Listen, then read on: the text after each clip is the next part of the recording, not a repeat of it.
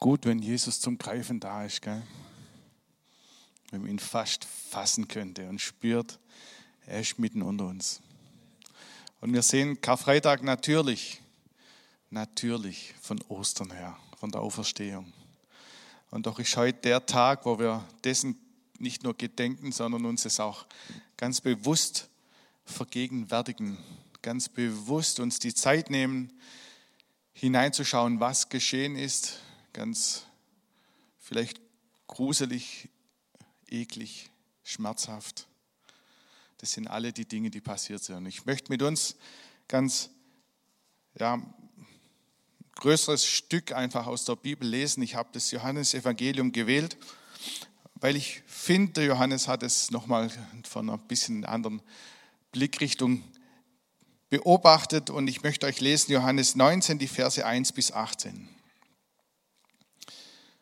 Da befahl Pilatus, Jesus abzuführen und ihn auszupeitschen. Die Soldaten flochten eine Krone aus Dornenzweigen und drückten sie ihm auf den Kopf.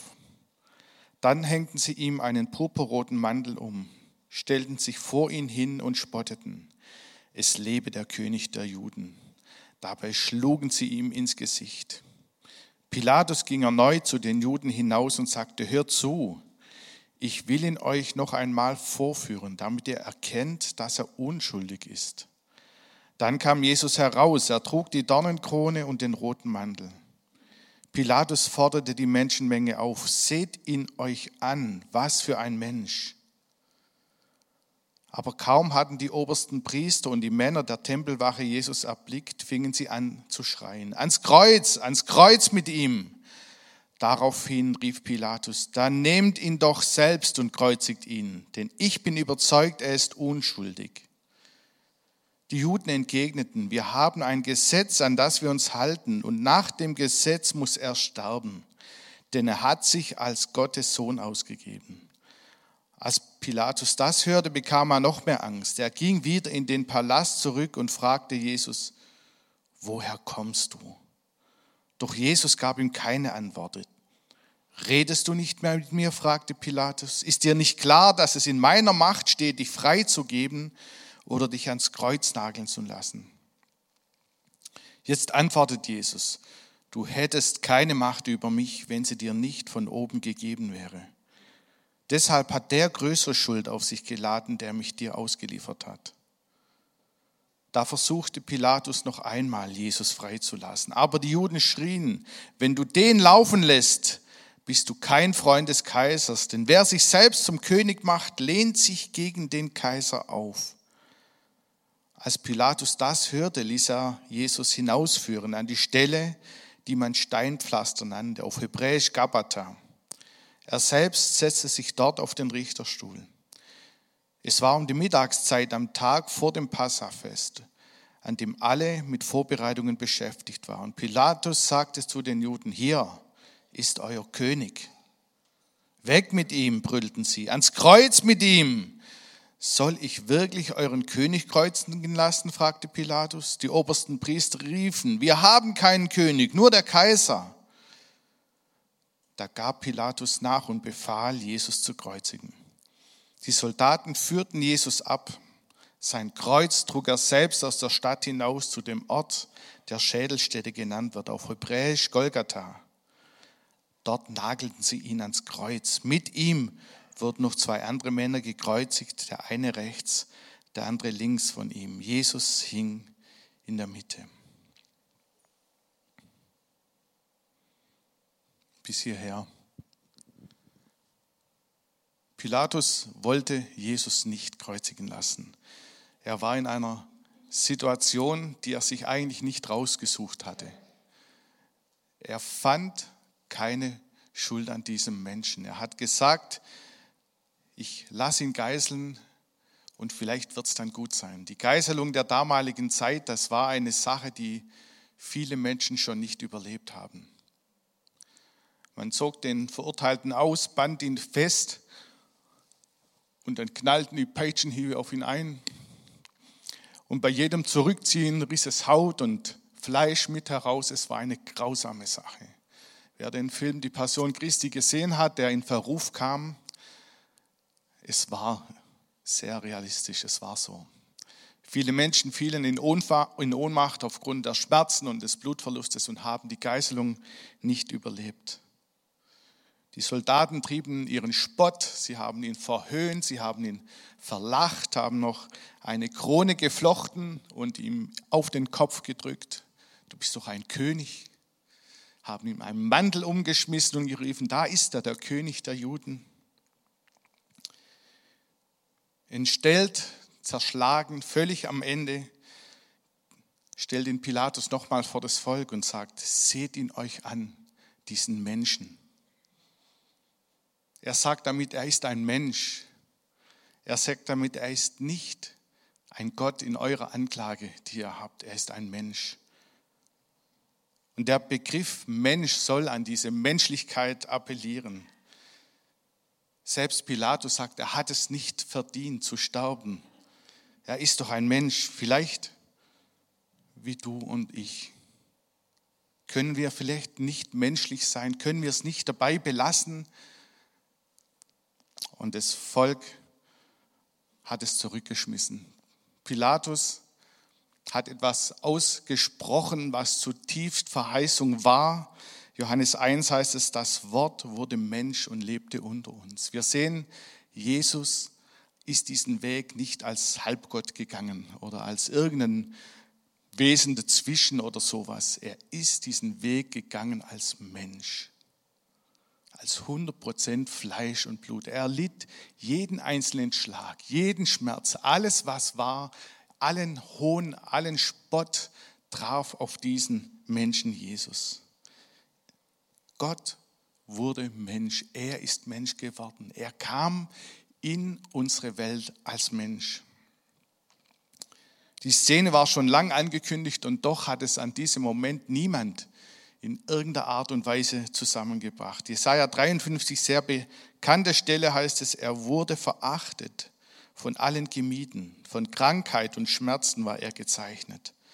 Man konnte seinen Anblick kaum ertragen. Wir wollten nichts von ihm wissen. Ja, wir haben ihn sogar verachtet. Dabei war es unsere Krankheit, die er auf sich nahm. Er erlitt die Schmerzen, die wir hätten ertragen müssen. Wir aber dachten, diese Leiden seien Gottes gerechte Strafe für ihn. Wir glaubten, dass Gott ihn schlug und leiden ließ, weil er es verdient hatte. Doch er wurde blutig geschlagen, weil wir Gott die Treue gebrochen hatten. Wegen unserer Sünden wurde er durchbohrt. Er wurde für uns bestraft und wir, wir haben nun Frieden mit Gott. Durch seinen Wunden sind wir geheilt. Wir alle irrten umher wie Schafe, die sich verlaufen haben. Jeder ging seinen eigenen Weg. Der Herr aber lud all unsere Schuld auf ihn. Er wurde misshandelt, aber er erduldete es ohne ein Wort. Er war stumm wie ein Lamm, das man zur Schlachtung führt. Und wie ein Schaf, das sich nicht wehrt, wenn es geschoren wird, hat er alles widerspruchslos ertragen. Man hörte von ihm keine Klage. Er wurde verhaftet, zum Tod verurteilt und grausam hingerichtet. Niemand glaubte, dass es noch eine Zukunft haben würde. Man hat sein Leben auf dieser Erde ausgelöscht. Wegen der Sünden meines Volkes wurde er zu Tode gequält. Das war die Verheißung. Und doch hat es niemand in Verbindung gebracht. Jesus ging diesen Weg als ein Mensch. Der Appell von Pilatus an die Menschlichkeit, der ging ins Leere. Und er versuchte nochmal einen Ausweg und sagt, ich halte ihn für nicht schuldig. Und hier treffen zwei Welten aufeinander. Die eine humanistische Weltanschauung, als Mensch empfinde ich keine Schuld, die den Tod verdient hätte, und die Anklage der Juden. Für Pilatus war der Prozess vielleicht bis hierher relativ gewöhnlich, wie viele andere. Das macht das Ganze nicht besser, aber es war nichts Außergewöhnliches, was die Weltgeschichte hätte verändern können. Ein weiterer Aufrührer, ein weiterer, der sich irgendwie unbeliebt macht und verurteilt wird. Es war in dieser Zeit keine Ausnahme. Und er wiederholt, dieser Mensch hat doch den Tod nicht verdient. Und die hohen Priester gingen weiter und sagen, laut unserem Gesetz ist dieser Mensch des Todes schuldig. Und sie müssen ein weltliches Gericht bemühen, um Geistliches durchzusetzen. Und ich glaube, Pilatus hat es gespürt, dass da irgendwie eine große Sache am Laufen ist, wo er sich mitschuldig macht. Er hatte Sorge und es heißt, er hatte Angst. Und ein letztes Mal versucht er irgendwie aus der Sache rauszukommen und nimmt Jesus mit und fragt ihn, woher kommst du? Wo kommst du her? Bist du dieser Mensch oder vielleicht doch das, was die Juden behaupten? Woher kommt, wer bist du, Jesus? Er kann es nicht fassen und fragt ihn eindringlich, sag mir, wer bist du? In so einer Situation ist es normal, dass die Gefangenen um Gnade winseln und ihre letzte Chance sehen. Und Jesus schweigt zunächst. Er verteidigt sich nicht wie ein Schaf, das zur Schlachtbank geführt wird. Und dann sagt er, dir ist Macht gegeben, wenn du sie nicht bekommen hättest, wäre sie dir nicht gegeben. Und Jesus sagt damit, ich gebe mich in die von dir gegebene Macht hinein. Ich lasse es geschehen, ich lasse es zu, ich wehre mich nicht. Lasst uns mal so einen kleinen Blick wenden dahin, wie es denn war, was die hohen Priester gedacht haben. Was waren ihre Beweggründe? Da war einer, der auf Nachfragen behauptet, er ist der Sohn Gottes, er ist der Messias. Wir lesen es beispielsweise in Matthäus 26, da wurde gefragt und auch hier heißt es, aber Jesus schwieg weiter. Darauf sagte der hohe Priester, ich nehme dich vor den lebendigen Gott unter Eid, sag uns, bist du der Christus, der von Gott erwählte Retter? Bist du der Sohn Gottes? Ja, du sagst es, antwortet Jesus. Jesus gibt ihnen in dieser Frage recht. Er sagt, ich bin der Messias, ich bin der versprochene Retter. Und was bedeutet das denn nun? Da steht dieser Mensch vor dem Hohen Rat und behauptet, der Sohn Gottes zu sein. Und es war tatsächlich aus Sicht des jüdischen Gesetzes gotteslästerlich. Es war nicht nur ein Punkt, wo man unterschiedlicher Meinung sein kann oder wo man sagen, das sagst bitte nie wieder, sondern 3. Mose 24 steht zum Beispiel sehr klar, jeder, der den Namen des Herrn lästert, muss hingerichtet werden. Es soll durch die ganze Gemeinschaft der Israeliten gesteinigt werden, egal ob Israelit oder Ausländer, wer den Namen des Herrn lästert, muss mit dem Tod bestraft werden. Und dieser Hohe Rat, das waren jetzt nicht irgendwelche Hobbytheologen, sondern das waren die Hüter der jüdischen Lehre. Das waren die absoluten Vollprofis in dieser Sache. Sie wussten, was die Schrift sagt. Manche sagen, die hohen Priester waren die Guten der damaligen Zeit. Wir wissen, was Jesus über ihn unter anderem gesagt hat. Aber sie waren absolute Fachleute und haben es sehr ernst gemeint. Sie haben auf der anderen Seite auch gesehen, was passiert ist. Jesus hat Wunder getan. Er hat Kranke geheilt. Er hat Dämonen ausgetrieben. Er hat Menschen zum Leben erweckt, die tot waren. Aber sie brachten dies nicht zueinander. Ein Messias, der kam als Mensch, um zu sterben. Das passt überhaupt nicht in die Vorstellung der jüdischen Welt. Bis heute nicht. Und Pilatus, der sich vielleicht in der ganzen religiösen Geschichte nicht besonders gut auskannt, hat doch gespürt, in welch einer blöden Lage er sich plötzlich befand. Und er hat es mit der Angst zu tun bekommen. Er spielt sich noch einmal als mächtig auf und sagt, ich habe Macht über dich. Und doch weiß er, dass diese Macht beschränkt ist.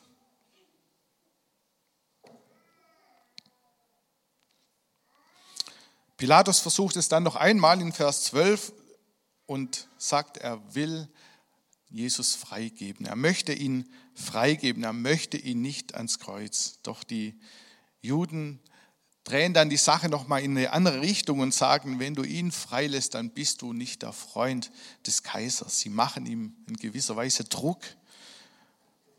Und der Druck hat gewirkt. Der, die Lüge und alles, was den Juden heilig war, das wurde gebracht. Sie haben richtig Druck gemacht und schlussendlich gab Pilatus dem Bitten nach und hat das Urteil gefällt. Er befahl, dass Jesus den Tod am Kreuz sterben muss.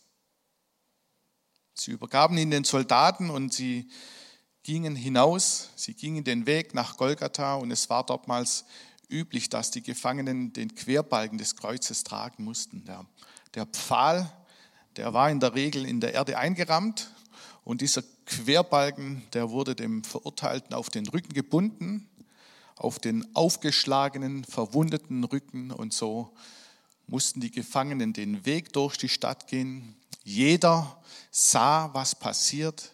Jeder durfte nochmal einen guten Kommentar ablassen, seinen Spott, seinen Hohn treiben. So ging Jesus diesen letzten Weg. Er ging den letzten Weg zu Golgatha hin, zu der Stelle, wo er weiß, wo sein menschliches Dasein enden wird. Ich lese weiter, Johannes 19, da heißt es, Pilatus ließ ein Schild am Kreuz anbringen, auf dem die Worte standen, Jesus aus Nazareth, der König der Juden. Genau wie es hier steht. Die Stelle, an der Jesus gekreuzigt worden war, lag nahe bei der Stadt und so lasen viele Juden diese Inschrift, die in hebräischer, lateinischer und griechischer Sprache abgefasst war. Da kamen die oberen Priester zu Pilatus und verlangten von ihm, lass das ändern. Es darf nicht heißen der König der Juden, sondern er hat behauptet, ich bin der König der Juden. Pilatus aber weigerte sich, es bleibt genau so stehen, wie ich es geschrieben habe. Ein weiteres Ärgernis für die Juden. Jetzt haben sie ihn schon so weit und dann wird es auch noch falsch ausgewiesen. Was denken die Leute? Ab 28 Jesus wusste, dass nun sein Auftrag erfüllt war. Doch die Vorhersage der Heiligen Schrift sollte voll und ganz in Erfüllung gehen. Darum sagte er, ich habe Durst. In der Nähe stand ein Krug mit Essigwasser. Die Soldaten tauchten einen Schwamm hinein, steckten ihn auf einen Ysopstängel und hielten Jesus den Schwamm an den Mund. Nachdem Jesus ein wenig davon probiert hatte, rief er aus, es ist vollbracht. Dann ließ er den Kopf sinken und starb.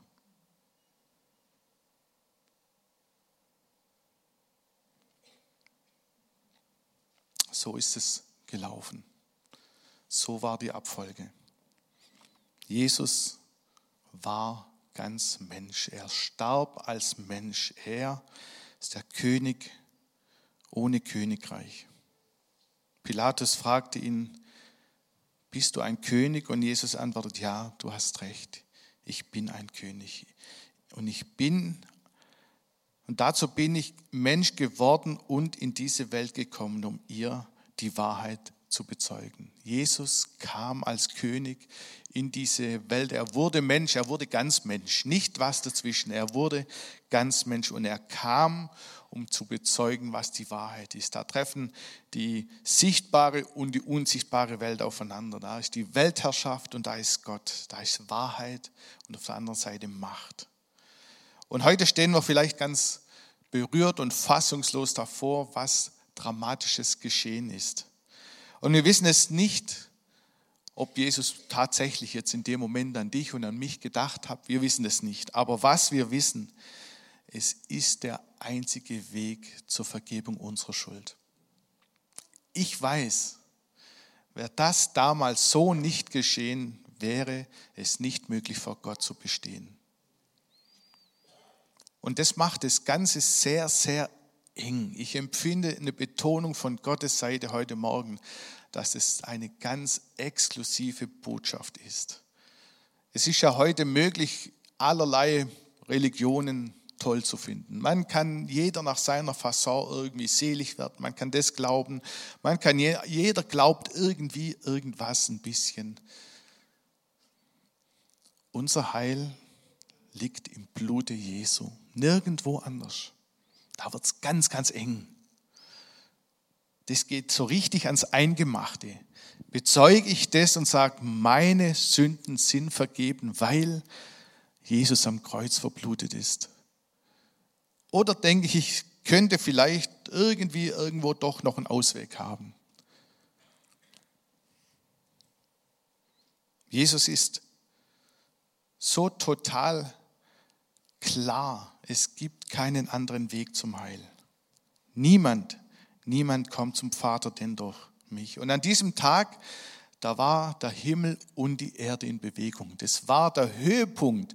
Heilsgeschichtlich hat die ganze Schöpfung auf diesen Moment hingefiebert, wo Gott seine Gnade erweist. Wir lesen davon, dass der Tempel im Vorhang zerrissen ist. Wir lesen davon, dass die Erde bebte, die Sonne hat sich verfinstert und die Gräber sind aufgesprungen. Müsst ihr euch vorstellen, in Jerusalem sprangen Gräber auf und Menschen sind auferstanden. Also die Kraft Gottes, die war, boom, da hat es mächtig gerüttelt. Da war die Welt in Bewegung, die Erde und die geistige Welt war in Bewegung an diesem Tag, weil Gott einen neuen Anfang, einen neuen Bund mit uns Menschen geschlossen hat. Hebräer 9 heißt es, dass im Tempel der Vorhang ins Allerheiligste zerrissen ist. Was bedeutet denn das, dass dieser Vorhang zerrissen ist? Also wir wissen von Überlieferungen, dass es ein Vorhang gewesen sein muss, der etwa 10 Zentimeter dick war und etwa 40 Ellen hoch. 40 Ellen entspricht so ganz grob vielleicht 18, 19 Meter. Muss man sich vorstellen. Der Vorhang, der konnte nicht bewegt werden, um den irgendwie auch nur annähernd zu bewegen, wurden damals Pferde hingespannt, damit sich das Ding bewegt.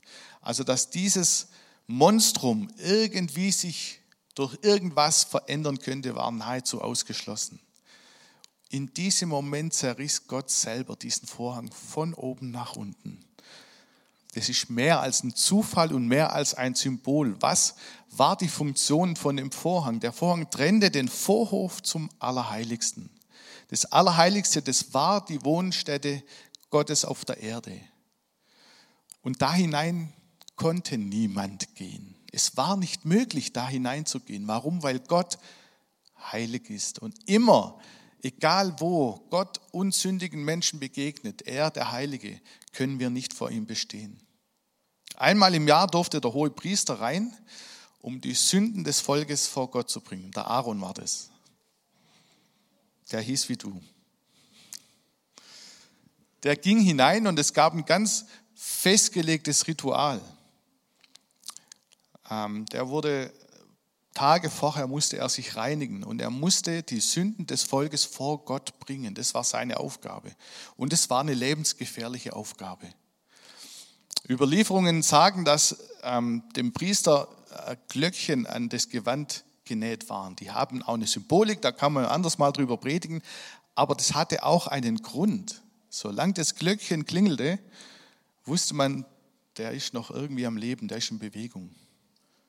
Es gab auch die Überlieferung, dass sie mit, ähm, mit einem Seil an den Fuß angebunden wurden. Warum? Wenn dem Priester was passieren sollte, es konnte niemand rein, ihn rauszuholen.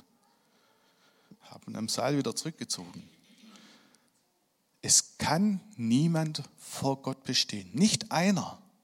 Nicht einer kann Gott begegnen. Und an diesem Tag hat Gott selber diesen Vorhang zerrissen, diesen Bund geschlossen, an den er sich rechtskräftig dran hält. Er sagt, der Zugang zu mir ins Allerheiligste ist frei durch Jesu Blut. Grandios. Das ist Grundlage unseres Glaubens. Allein dadurch haben wir Recht und Freiheit und dürfen zu ihm kommen. Wenn wir heute Morgen hier gemeinsam Lieder singen, dann hört es Gott. Warum? Weil der Vorhang weg ist. Wäre das nicht so, würden unsere Lieder eine schöne Unterhaltung sein. Dein Gebet hat ungehindert freien Zugang zu Gottes Thron. Du darfst vor ihn kommen, weil du gereinigt wurdest durch das Blut Jesu. Das ist extrem eng. Es gibt keinen anderen Weg. Und Gott hat diesen Bund besiegelt und beschlossen. Und für Gott gilt dieser Bund bis in Ewigkeit. Der Bund wird in Ewigkeit Bestand haben.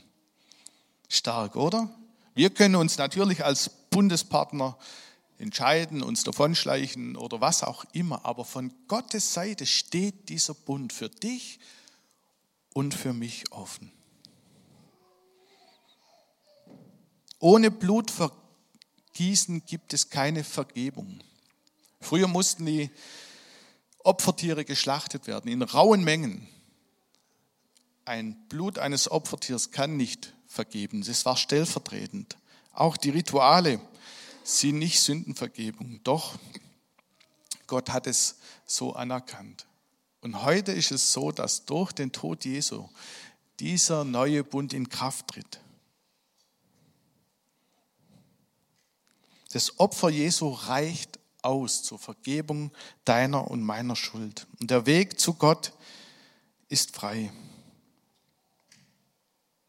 Dieser neue Bund ist der Bund des Lebens, der allen Menschen offen steht.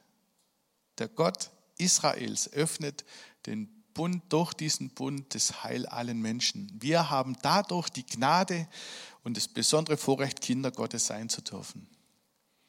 Also wenn du deinen Nebensitzer anschaust, ihn anlächelst, dann lächelst du in ein Angesicht eines Königskindes. Ich hoffe es zumindest. So sehen Königskinder aus. Genau so. Auserwählt, geliebt, errettet, Vergebung empfangen, neues Leben, nicht fehlerfrei, nicht immer nur alles gesund und munter, aber ein Königskind. Kind des Höchsten dürfen wir uns nennen. Möchte noch lesen, Matthäus 26, da heißt es, während sie aßen, nahm Jesus ein Brot, er sprach das Dankgebet, brach das Brot in Stücke und gab es seinen Jüngern mit den Worten, nehmt und esst, das ist mein Leib. Anschließend nahm er einen Becher Wein, dankte Gott und reichte ihn seinen Jüngern, trinkt alle daraus, das ist mein Blut, mit dem der neue Bund zwischen Gott und den Menschen besiegelt wird. Jesus sagt es selber. Das feiern wir heute. Das feiern wir heute im Abendmahl. Jesus sagt, mit meinem Blut wird dieser Bund besiegelt. Ein Siegel steht für Wahrheit, für Echtheit, für Klarheit. Jesus, dieser Mensch, kam er war nicht Gott, er kam als Mensch auf die Erde und trug unsere Schuld, unsere Vergehen, unsere Krankheit. Und durch sein Blut ist der neue Bund in Kraft getreten. Gott bindet sich, er bindet sich verbindlich an diese Zusage. Er hat es gesagt und er steht dazu.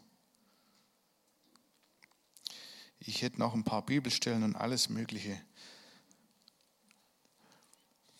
Mir ist es heute sehr, sehr wichtig. Jesus hat alles gegeben. Er hat nicht einen Vertrag ausgehandelt oder letztendlich am Schluss dann doch gesagt, okay, ähm, bis hierher und nicht weiter, das ist mir zu viel. Mach doch selber, wie ihr es irgendwie für richtig haltet. Er ging aus zwei Gründen ans Kreuz. Das eine war der Gehorsam dem Vater gegenüber und das zweite war seine Liebe zu uns. Und an der Stelle wird es ganz konkret und ganz eng für uns heute Morgen.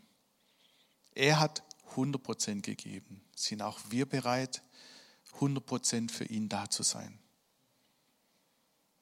Ich empfinde wirklich ein Drängen auch von Gottes Seite zu sagen, ich entscheide mich vielleicht zum ersten Mal, vielleicht aber auch neu zu sagen, ich gehöre Jesus mit Haut und Haaren, mit Geld, mit Schulden, mit allem, was ich bin und habe, gehöre ich diesem Jesus. Ich will mein Leben ihm zur Verfügung stellen. Radikal. Das ist nicht so ohne. Aber ich empfinde, dass Jesus direkt die Frage an uns stellt heute Morgen, dass er sagt, bist du bereit? Darf es dich auch etwas kosten? Oder ist dein deine Errettung oder dein Glaube eben nur dann so weit gut, solange es trägt, solange es dir gut geht, solange es dir gut tut, solange es dein Leben bereichert, solange du leben kannst, wie du willst und doch irgendwie vielleicht doch einen Glauben für Notfall mal dabei hast.